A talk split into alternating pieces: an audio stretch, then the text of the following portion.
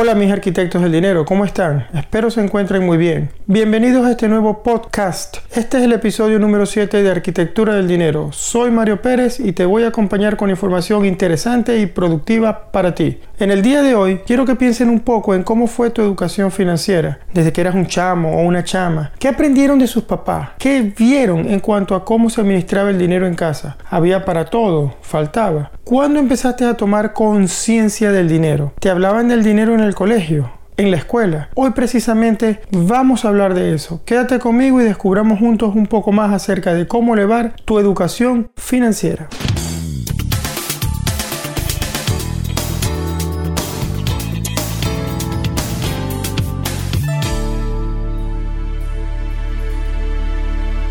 ¿Por qué es importante elevar tu educación financiera? En mi opinión, siempre ha existido una carencia en el sistema educativo, al menos en Venezuela, donde crecí. Y me atrevería a decir que en la mayoría de los países del mundo, incluyendo Noruega, donde estudian mis niños, no hay una materia en específico sobre educación financiera. No se habla abiertamente sobre la misma pareciera un tabú. Yo pienso que los colegios deberían incluir en su pensum una materia para esto. Y me pregunto por qué no lo hacen. ¿Será que el sistema le interesa que no aprendamos y que al contrario vivamos esclavos de las deudas? Para reflexionar. Ahí se los dejo. Bueno, creo que muchos crecimos con esa falta de información y por eso estoy yo aquí. Sin embargo, es posible que algunos probablemente la recibieron en casa de sus padres que sí se preocuparon por aprender sobre el tema y de transmitir esta información a sus hijos. Buenísimo por ello. Igual ah, sé que hay muchas personas que les gusta leer libros sobre esto y buenísimo también por ello. En mi caso, yo no aprendí sobre el buen uso del dinero hasta mucho después de varios años produciéndolo con mi trabajo. ¿Por qué? Porque un día me di cuenta que quizás lo podía perder todo si no me dedicaba a aprender cómo usarlo, cómo cuidarlo. Y fue allí cuando empecé a estudiar de forma autodidacta para encontrar las respuestas a esas preguntas que me hacía de cómo pudiera administrar mejor el dinero, cómo conservarlo y cómo multiplicarlo. En este camino tuve que romper algunas creencias limitantes que tenía sobre el dinero. Y te cuento. En mi casa, mi papá Pedro decía, aquí siempre hay dinero para todos los gastos de la casa, pero no hay más. Claro, de forma no consciente. Y yo pienso que crecí limitándome a producir más dinero del que podía y solo producía lo suficiente para cubrir las necesidades de mi hogar. Y de esa forma él era fiel a esa creencia, a eso que escuché en mi casa, pues no producía más dinero. O si fuese el caso que en algún momento produjera más, me lo gastaba en banalidades, pero no ahorraba para el futuro, no tenía metas financieras claras. Cuando logré cambiar esa creencia que te mencioné, entre otras, como por arte de magia el dinero empezó a fluir con mayor facilidad en mi vida. Pero claro, yo no me quedé allí solamente. Empecé a aprender más sobre el dinero y cómo lo hice, las dos formas con las que comencé fueron leyendo libros y escuchando podcasts.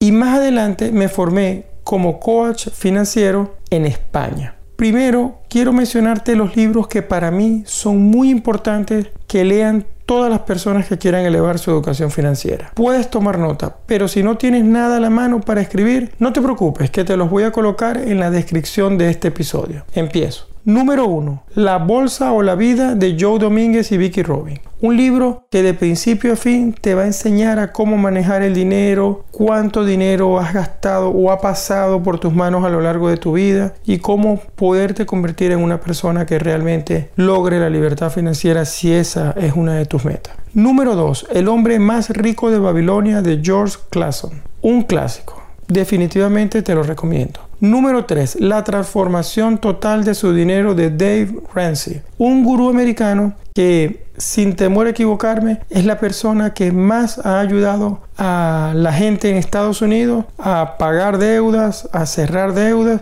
y a mejorar su economía.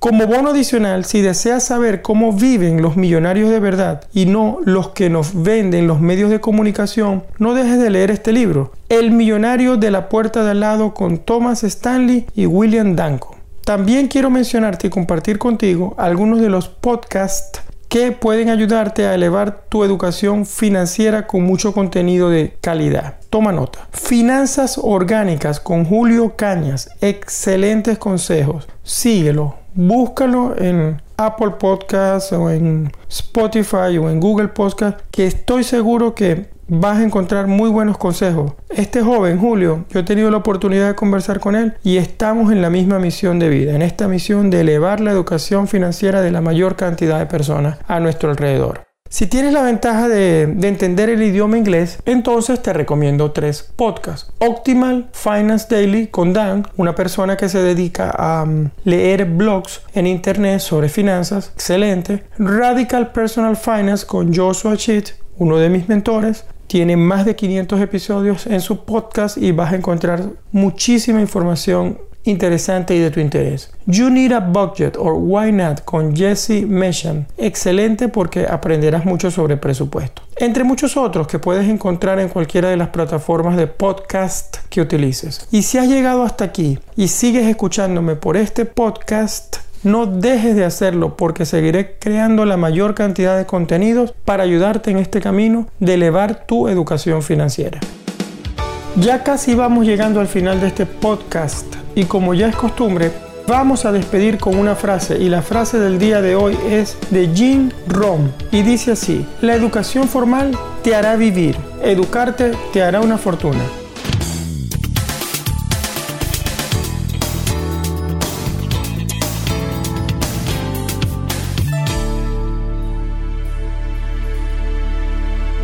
Bueno amigos, hasta aquí el episodio número 7 de Arquitectura del Dinero. Un placer haberlos tenido conmigo hasta este momento. La invitación es a que me escuches la próxima semana cuando estaré de vuelta con ustedes con muchísima más información de tu interés para ayudarlos un poco más compartiendo mis conocimientos sobre la arquitectura del dinero. Será hasta una próxima oportunidad. Y si quieres ponerte en contacto directo conmigo, escríbeme en mi cuenta de Instagram arroba Mario Luis Pérez FP. Adiós.